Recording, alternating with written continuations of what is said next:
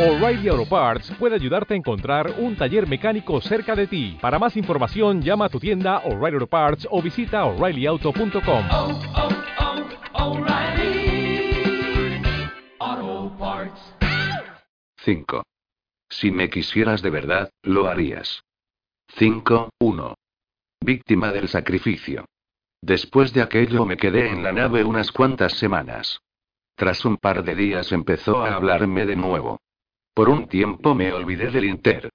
Todos en la arbitraria parecían hablar sobre películas nuevas, películas antiguas, libros, o sobre lo que estaba pasando en Campuchea, o sobre Lanyares Sodel, que había salido a luchar contra los eritrenses. Lanyares vivía en una placa donde él y algunos de sus colegas jugaban a los soldados utilizando munición cinética. Recuerdo haber oído hablar de esto y sentirme consternada. Incluso con los equipos médicos al lado y un suministro completo de glándulas narcóticas, sonaba ligeramente retorcido. Cuando me enteré de que no llevaba nada para protegerse la cabeza, decidí que aquellos tíos estaban locos. Podías acabar con los sesos desparramados por el suelo. Podías morir. Pero disfrutaban con el miedo, supongo. Me han dicho que alguna gente lo hace. De todos modos, Lanyares le dijo a la nave que quería participar en alguna batalla real. La nave trató de quitarle la idea de la cabeza, pero sin éxito, de modo que le envió a Etiopía. Lo rastreaba por satélite y lo seguía con misiles de reconocimiento preparados para teletransportarlo hasta la nave si lo herían gravemente. Después de mucha lata, y tras tener el consentimiento de Lanyares, la nave emitió en uno de sus canales las imágenes de los misiles siguiéndolo, para que pudiera verlo todo el mundo. Pensé que esto era de un gusto incluso más discutible. No duró demasiado. Después de unos diez días, Lanyares se hartó porque no había demasiada acción, de modo que volvió a la nave. No le importaban las incomodidades, dijo, de hecho en cierto modo masoquista, era casi agradable y hacía la vida a bordo más atractiva. Pero el resto había sido muy aburrido. Una buena batalla en un terreno de placas diseñado para la ocasión resultaba mucho más divertida. La nave le dijo que estaba tonto y lo mandó de nuevo a Río de Janeiro para que volviera a actuar como un devorador de cultura bien educado. No obstante, podría haberle enviado a Campuchea, supongo. Modificarlo para hacerle parecer camboyano y arrojarlo en mitad del exterminio del año cero. Aunque en cierto modo, tampoco creo que fuera lo que Lanyares estaba buscando. El tiempo que no pasaba en la arbitraria, seguí viajando por Gran Bretaña, Alemania del Este y Austria. La nave me probó en Pretoria unos cuantos días, pero no pude con eso.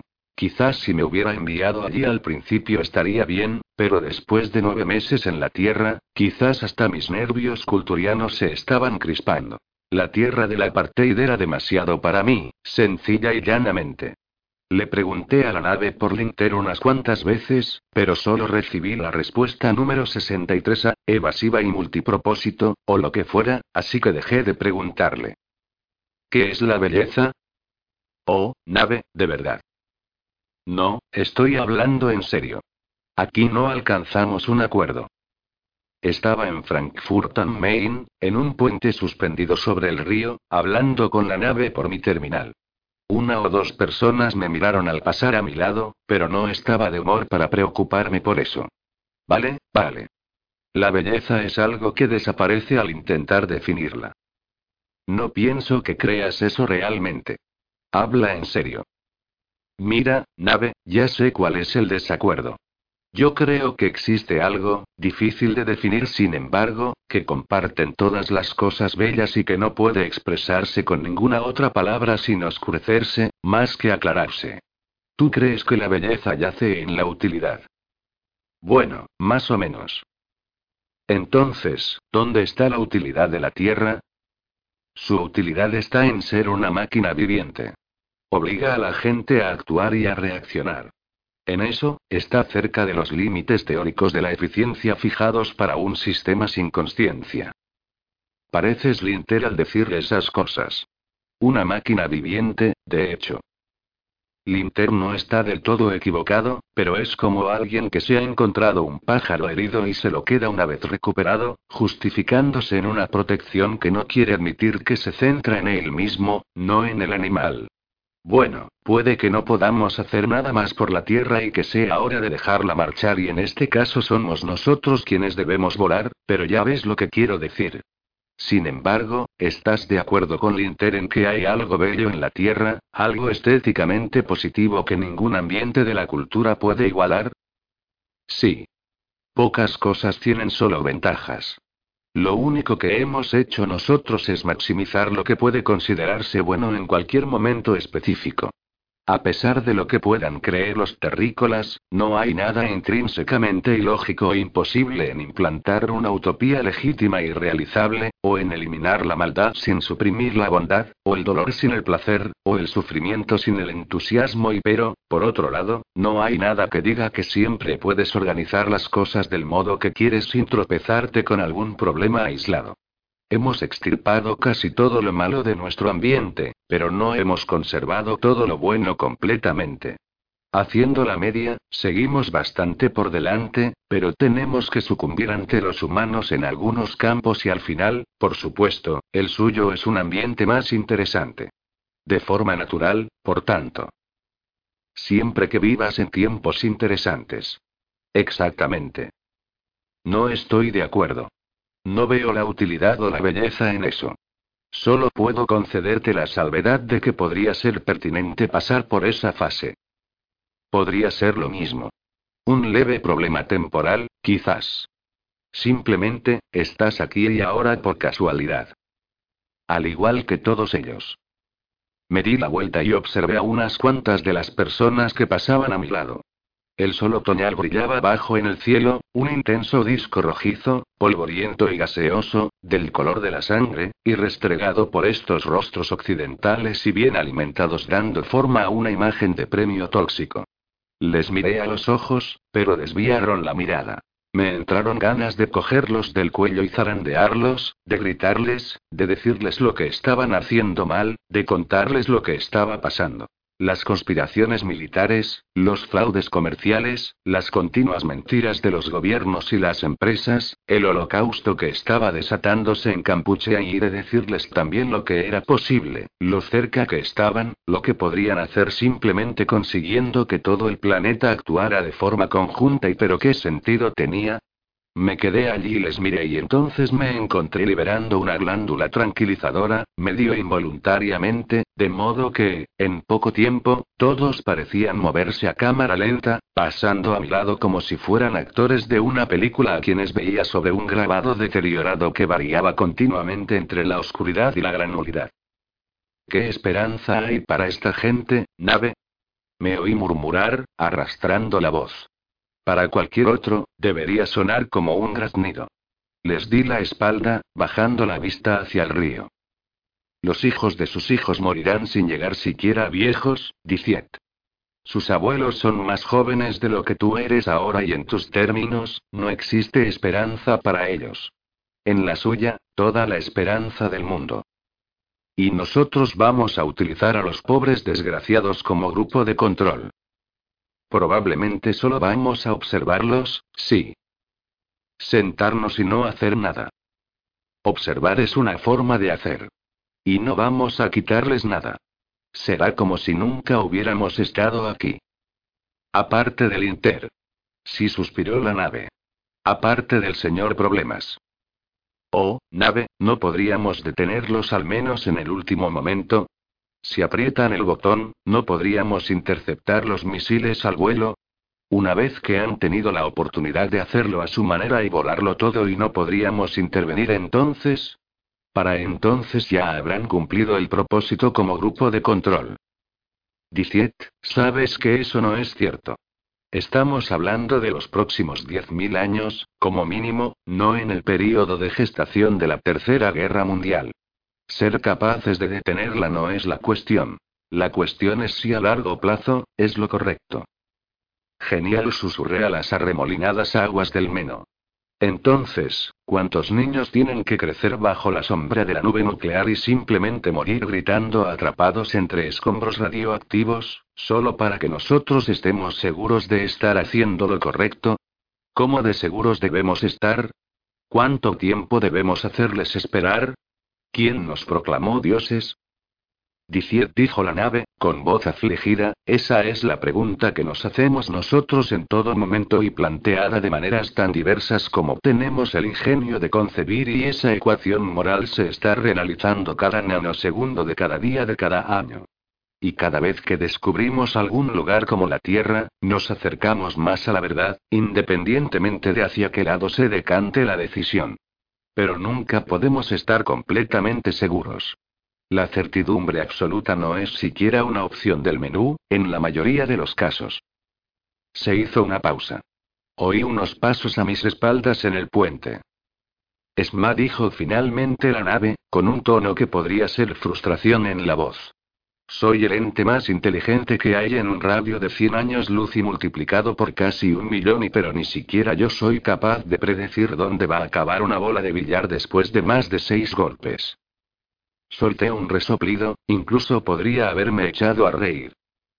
Bueno, dijo la nave, creo que es mejor que sigas tu camino. ¿Eh?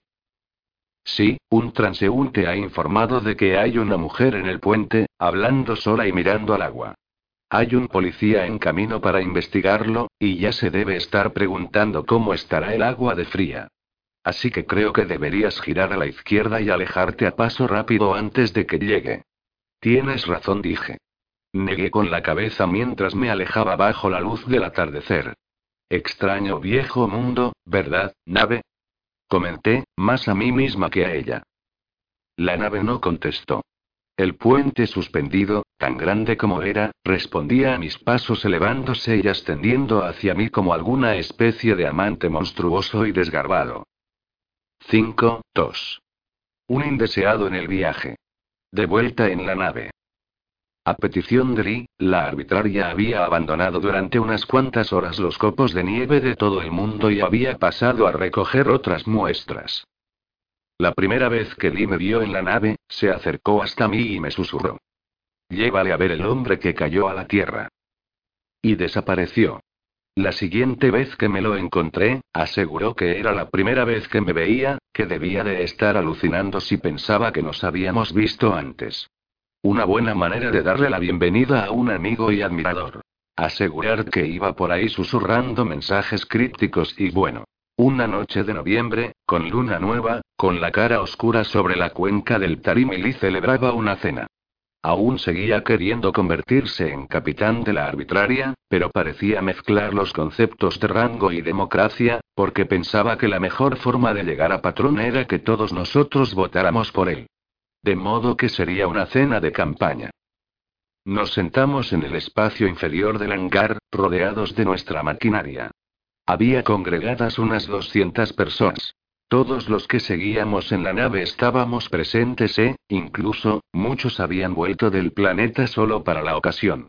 Lee nos invitó a sentarnos alrededor tres mesas gigantes, cada una de ellas de 200 metros de ancho y por lo menos 10 veces mayores de largo. Insistió en que debían de ser mesas auténticas y conjuntadas con sillas y cubiertos y todo el resto. De mala gana, la nave había robado una pequeña secuoya y había realizado todo el tallado, el torneado y, y eso para fabricar las mesas y todo lo que las acompañaba.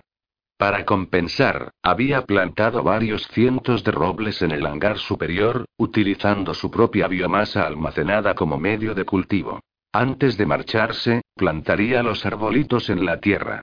Cuando estuvimos todos sentados y ya habíamos comenzado a hablar entre nosotros, yo estaba sentada entre Rogres y Gemada, las luces que nos rodeaban se atenuaron y un foco se centró en Lee, mientras salía de la oscuridad. Todos volvimos a sentarnos o estiramos el cuello, y lo observamos. Hubo un revuelo de risas. Lee llevaba la piel verdosa, orejas puntiagudas y un traje espacial de estilo 2001, con un destello plateado en zigzag en mitad del pecho, sujeto mediante microremaches, me contó después. Lucía una larga capa roja por detrás, sobre los hombros. sostenía el casco del traje en el hueco del brazo izquierdo y, en la mano derecha, empuñaba una espada láser de Star Wars. Por supuesto, la nave le había fabricado una real. Lee avanzó decidido hasta la cabecera de la mesa central, trepó por una silla vacía que había en ella y se subió encima de la mesa.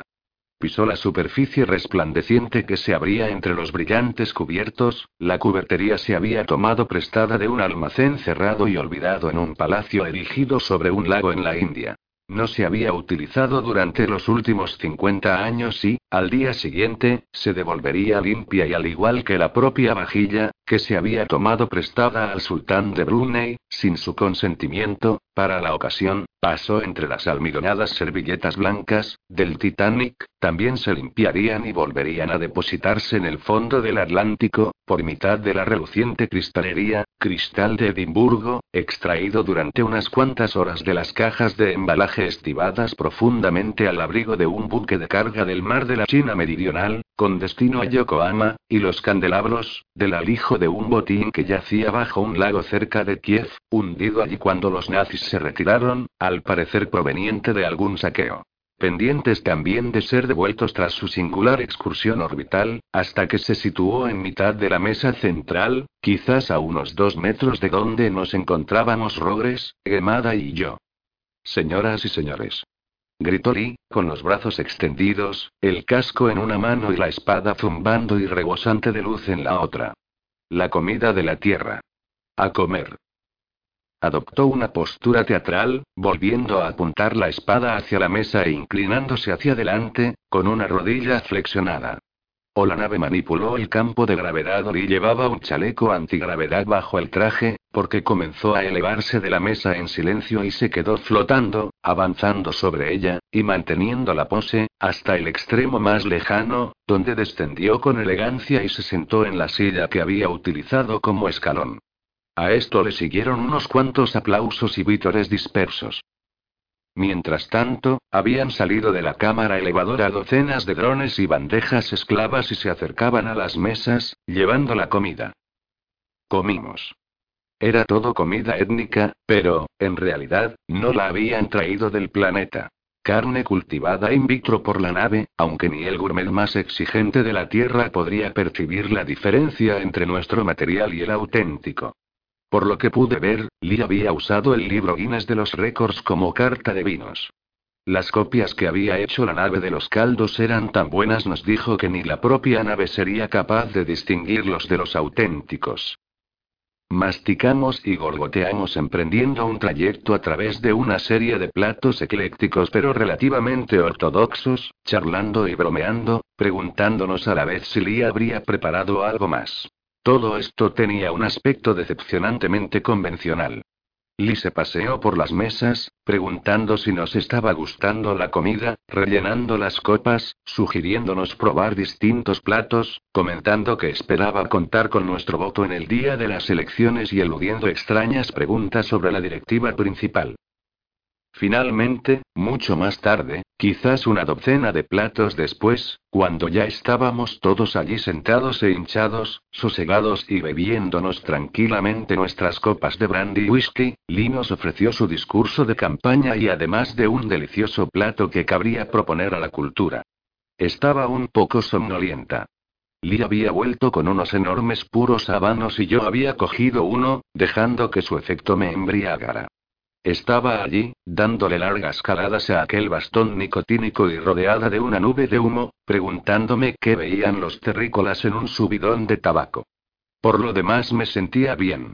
Entonces, Lee dio un golpe en la mesa con la empuñadura de la espada láser, se subió a ella y se quedó inmóvil sobre el lugar que había ocupado su cubierto, uno de los platos del sultán estalló, pero sospecho que la nave se las arregló para repararlo. Las luces se desvanecieron y un haz de luz iluminó la figura de Lee. Utilicé una glándula energética para eliminar la somnolencia y apagué el puro. Señoras y señores, Diez anunció Lee en un inglés pasable, antes de continuar en Maraíno, os he reunido aquí a todos, esta noche, para hablar sobre la Tierra y lo que debería hacerse con ella. Espero y deseo que tras escuchar lo que tengo que deciros, estéis de acuerdo conmigo en que solo hay una vía de acción posible y pero en primer lugar, dejadme que pronuncie unas cuantas palabras sobre mí mismo. Se sucedieron burlas y silbidos mientras Lee se inclinaba y alzaba su copa de brandy. Apuró la copa y la arrojó por encima del hombro. Seguramente, algún dron la interceptó en las sombras, porque no la oí caer. En primer lugar, Lee se frotó la barbilla, acariciándose el largo pelo. ¿Quién soy yo? Ignoró una serie de gritos que le decían un completo idiota y cosas parecidas y continuó. Soy Grice Tantapsa Libras Endamedansione. Tengo 117 años, pero mi inteligencia supera esta edad.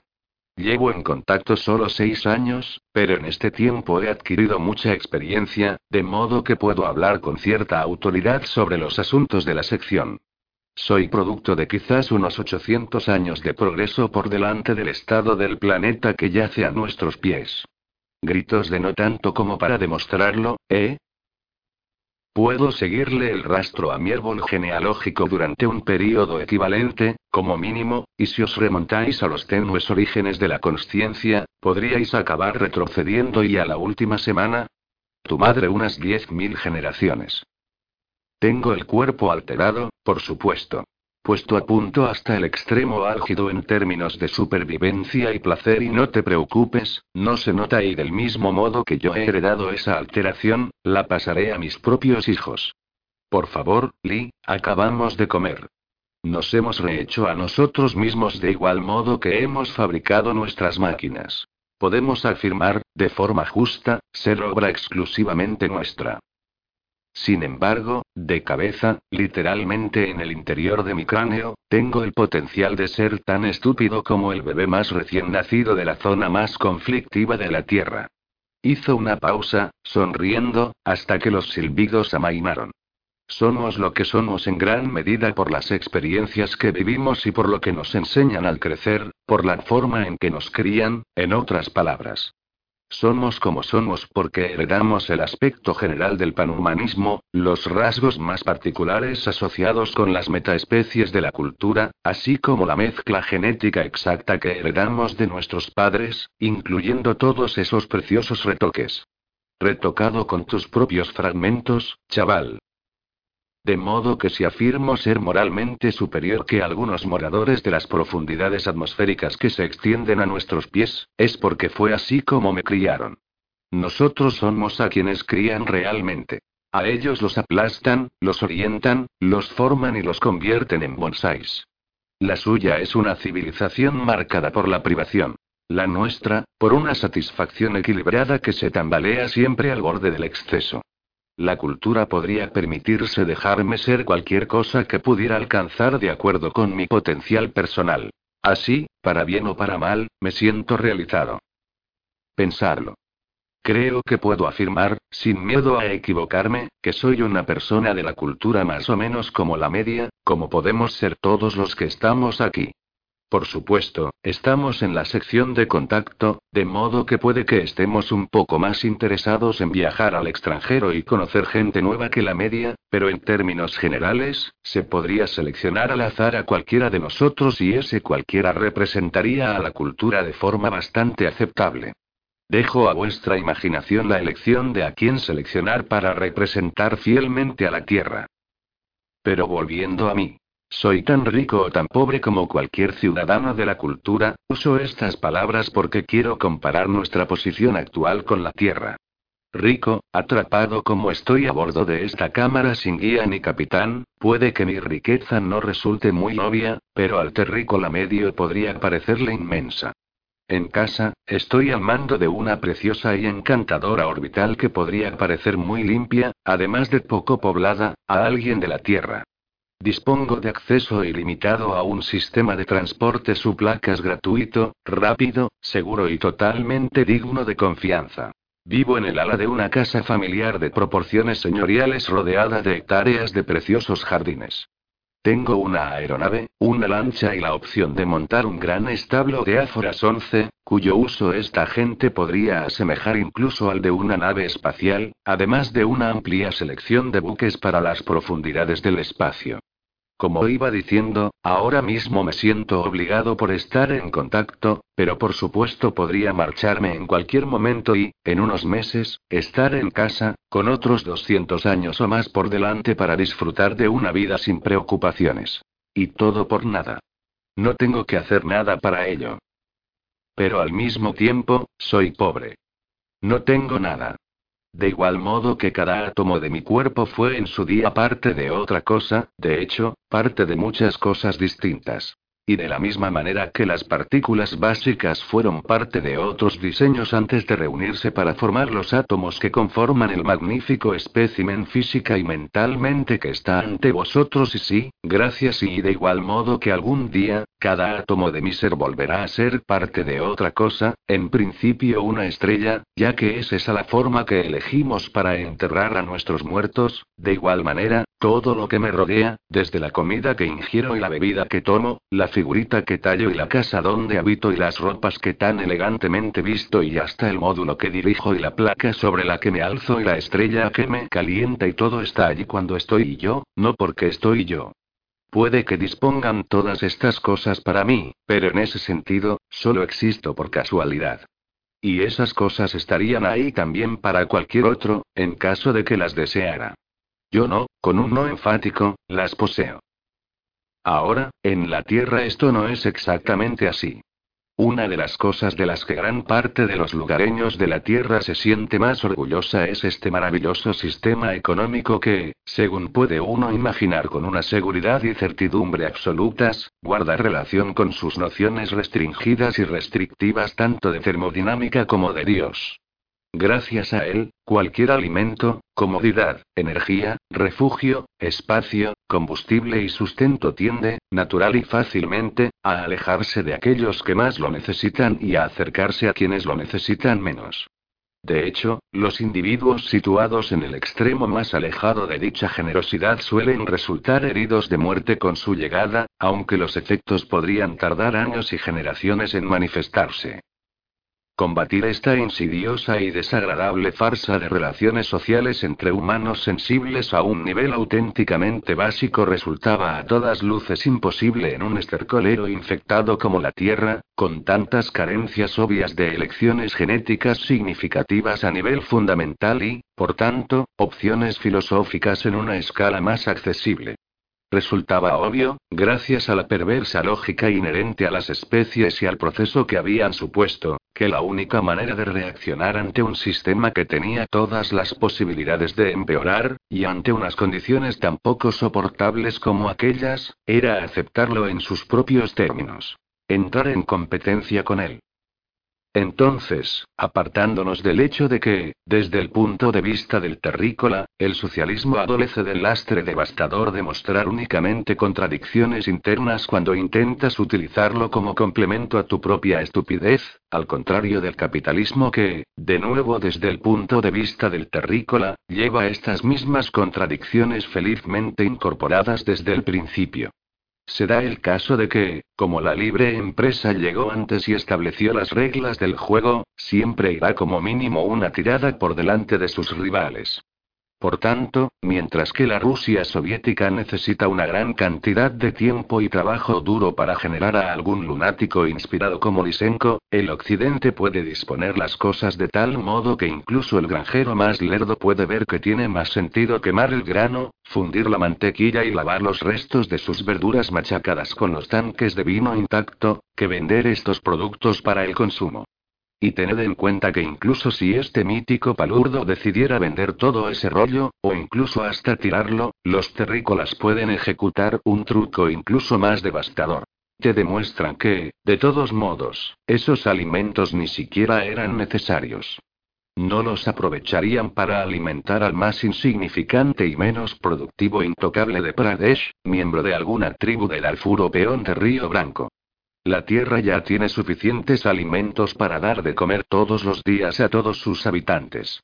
Una verdad aparentemente tan trascendental que uno se asombra de que los oprimidos de la Tierra no se subleven envueltos en llamas y rabia. Pero no lo hacen, porque están tan infectados con el mito del fomento de los propios intereses, o con el veneno de la aceptación religiosa, que o lo único que quieren es subir hasta el escalón más alto para poder cagarse en todos los demás, o bien se sienten realmente agradecidos por la atención que les profesan sus denominados superiores cuando se cagan en ellos. A mi modo de ver, esto es un ejemplo del uso de poder más tremendo y arrogante, de la ventaja existente y o de la estupidez más difícil de concebir. Entonces, supongamos que nos damos a conocer a esta espectral chusma, ¿qué pasaría? Lee extendió los brazos y nos miró a todos durante el tiempo necesario para conseguir que unos cuantos comenzaran a responderle, entonces rugió. Os diré el qué. No nos creerían. Oh, de modo que tenemos mapas móviles de la galaxia con una exactitud milimétrica incrustados en objetos del tamaño de un terrón de azúcar. Así que podemos construir orbitales y anillos y cruzar la galaxia en un año y fabricar bombas de tamaño imperceptible que podrían volar en pedazos su planeta y Lee adoptó un aire despectivo y dejó caer la mano mustiamente. Nada. Esta gente espera viajes en el tiempo, telepatía, transmisión de materia. Sí, nosotros podemos decir. Bueno, sí que tenemos una forma muy limitada de presciencia, gracias al uso de la antimateria en la frontera de la red energética, que nos permite ver casi un milisegundo de I, o bueno, solemos entrenar nuestras mentes de forma no totalmente compatible con la empatía telepática natural, como tal, pero veis esta máquina de aquí, pues si le preguntáis amablemente y, o bueno, el desplazamiento no es exactamente una transmisión de materia, pero y. 12 se reirán de nosotros en la puerta de la sede de la ONU. Sobre todo cuando descubran que ni siquiera hemos salido de nuestra galaxia natal aún y a menos que tengamos en cuenta las nubes, pero dudo mucho que lo hagan. Y de todos modos, ¿qué es la cultura como sociedad en comparación con lo que ellos esperan? Ellos esperan a unos capitalistas del espacio, o un imperio. Una sociedad comunista utópica. Igualdad. Libertad. Fraternidad. Esto no es tanto una historia pasada de moda, sino algo que simplemente no se lleva. Sus mentes deformes les han llevado por un estúpido camino secundario que se va evaporando y alejando de la secuencia principal de la evolución social. Y nosotros somos más alienígenas de lo que ellos son capaces de comprender. De modo que, la nave cree que deberíamos limitarnos a quedarnos sentados y observar a esta panda de bufones genocidas durante los próximos milenios. Lee negó con la cabeza mientras movía el dedo a un lado y a otro. Yo creo que no. Tengo una idea mejor y la pondré en práctica tan pronto como salga elegido capitán. Pero ahora y el plato dulce anunció, alzando las manos y haciendo palmas. Los drones y las unidades volvieron a hacer su aparición, sosteniendo pequeños cuencos humeantes llenos de carne. Lee llenó algunas de las copas que tenía más cerca y animó a todo el mundo a rellenarse la suya mientras se repartía el último plato. Yo ya me sentía bastante llena después de los quesos, pero tras el discurso de Lee, parecía que podría hacer algún hueco más. Aún así, me alegré de que mi cuenco fuera pequeño. La carne emitía un aroma bastante agradable, pero de algún modo, no creía que se tratara de un plato terrícola. ¿Un plato dulce con carne? preguntó Rogres, olisqueando el cuenco ligeramente humeante. Mm. La verdad es que huele a dulce. Mierda, masculló teléfono quemada, pinchando algo en su propio cuenco. Ya sé qué es esto, y señoras y señores, dijo Lee, con un cuenco en una mano y un tenedor de plata en la otra. Una pequeña muestra del sabor terrestre y no, más que eso. Una oportunidad de degustar la turbulenta experiencia de vivir en un sórdido planeta de agua estancada, sin tener que moveros del asiento o meter los pies en el barro. Pinchó un trozo de carne, se lo llevó a la boca, lo masticó y se lo tragó. Carne humana, señoras y señores. Músculo cocinado de Om. Sapi como sospecho que unos cuantos de vosotros ya habréis adivinado. Un poco demasiado dulce para mi gusto, pero bastante aceptable. A comer. Negué con la cabeza. Rogres resopló. Teléfono bajó la cuchara. Probé un poco del singular plato de Lee, mientras este continuaba. Hice que la nave recogiera unas cuantas células de una variedad de personajes de la Tierra. Sin que él lo supiera, por supuesto. Ondeó la espada vagamente en la mesa que había detrás de nosotros. La mayoría de los que estáis por ahí habréis probado a Iriamin estofado o al general Pinochet chili con carne. Aquí en el centro tenemos una mezcla de albóndigas de General Stroessner y hamburguesas de Richard Nixon. El resto tenéis salteado de Ferdinand Marcos y kebabs del Shah de Irán. Además, allí hay dispersas varias fuentes de fricandó de Kim II Sung, General Videla hervido e Ian Smith con salsa de judías negras y todo preparado de forma perfecta por este excelente chef, aunque sin líder. A comer. A comer. Empezamos a comer, la mayoría de nosotros, bastante sorprendidos. Una o dos personas pensaron que era una idea demasiado extravagante y algunos fingieron que les aburría, ya que pensaban que lo correcto era desanimar a Lee, no servirle de cómplices. Otros cuantos, no obstante, estaban ya demasiado llenos. Sin embargo, la mayoría nos reímos y comimos, comparando sabores y texturas. Si nos vieran ahora y reía Rogres. Caníbales del espacio exterior. Cuando casi habíamos terminado, Lee volvió a subirse en la mesa y palmeó con empeño para captar nuestra atención. Escuchad. Escuchad. Esto es lo que haré si me nombráis capitán. El ruido fue apagándose lentamente, aunque siguió habiendo un rumor de voces y de risas. Lee alzó la voz. La Tierra es un planeta ridículo y aburrido. Y aunque no lo fuera, es tan profundamente desagradable que no se merece que la dejemos existir.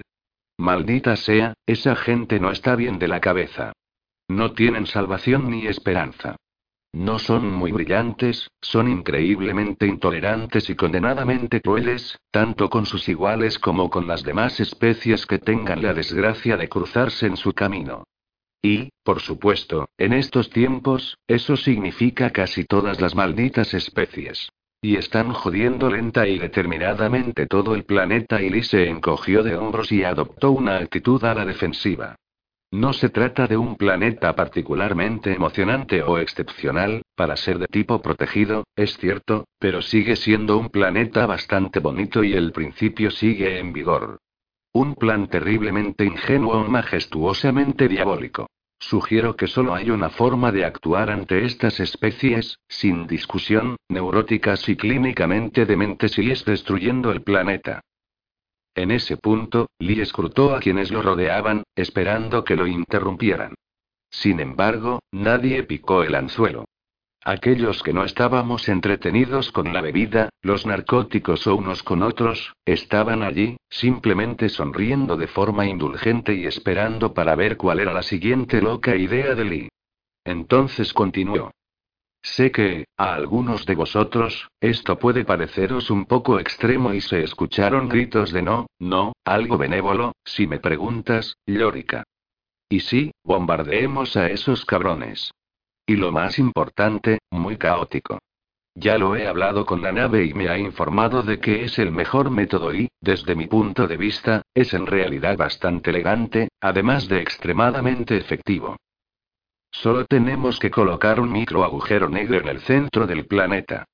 Tan sencillo como eso sin dejar desechos desperdigados y flotando por ahí, sin una gran y vulgar explosión y, si lo hacemos bien, sin afectar al resto del sistema solar.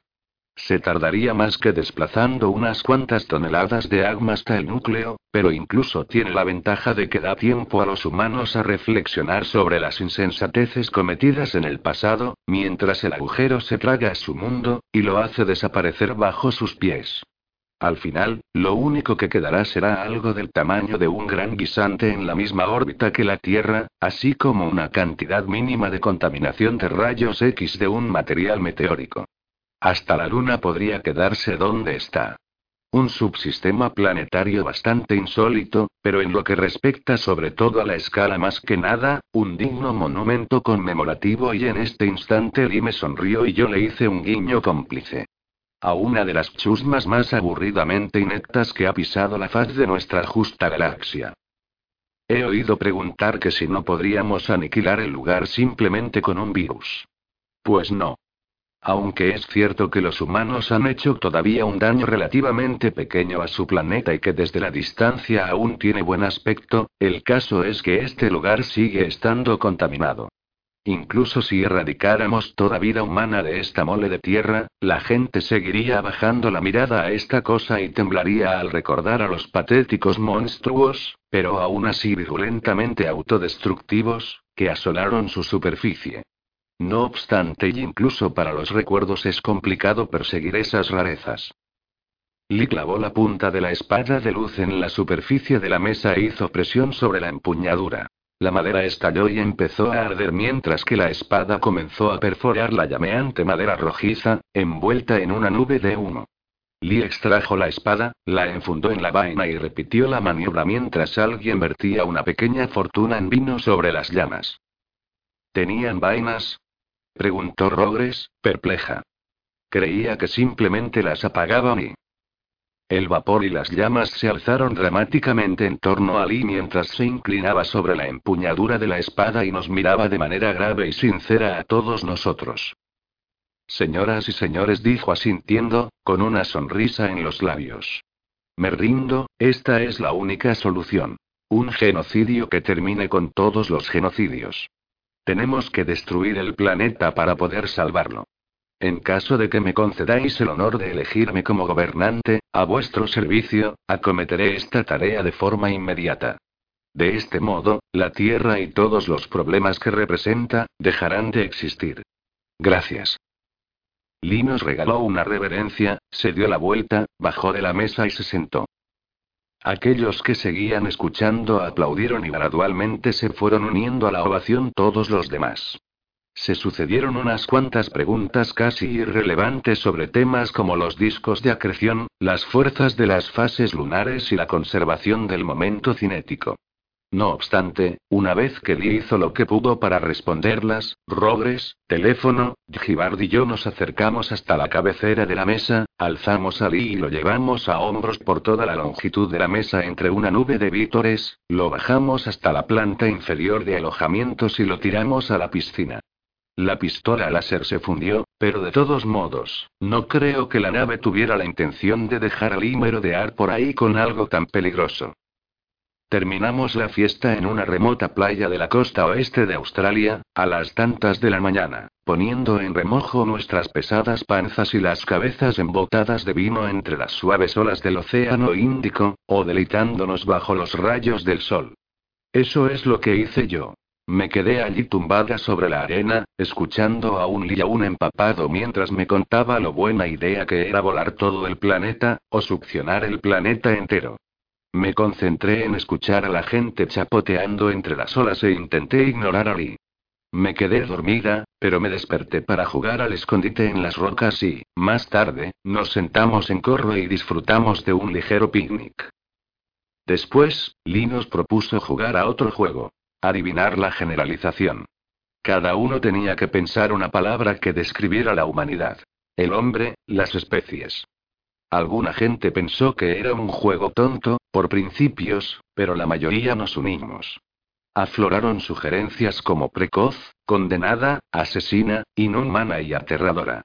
Muchos de los que habíamos estado expatriados en el planeta podríamos haber caído en la propaganda descriptiva propia de la humanidad, ya que tendíamos a adoptar palabras como curiosa, ambiciosa, agresiva o ingeniosa. La sugerencia de Lee fue mía. Pero entonces alguien pensó en preguntar a la nave. Esta se quejó de que restringiéramos la descripción a una sola palabra, fingió pensar un rato y, por fin, propuso crédula. ¿Crédula? Pregunté. Sí, contestó el dron remoto. Crédula y intolerante. Esos son dos palabras, le dijo Lee. Soy una jodida nave estelar. Yo sí puedo hacer trampas. Bien, aquello me sorprendió. Me tumbé de espaldas. El agua lanzaba destellos, el cielo parecía rodeado de luz y, a lo lejos, uno o dos triángulos negros esculpían el perímetro del campo que la nave ocupaba bajo el cortante cielo celeste.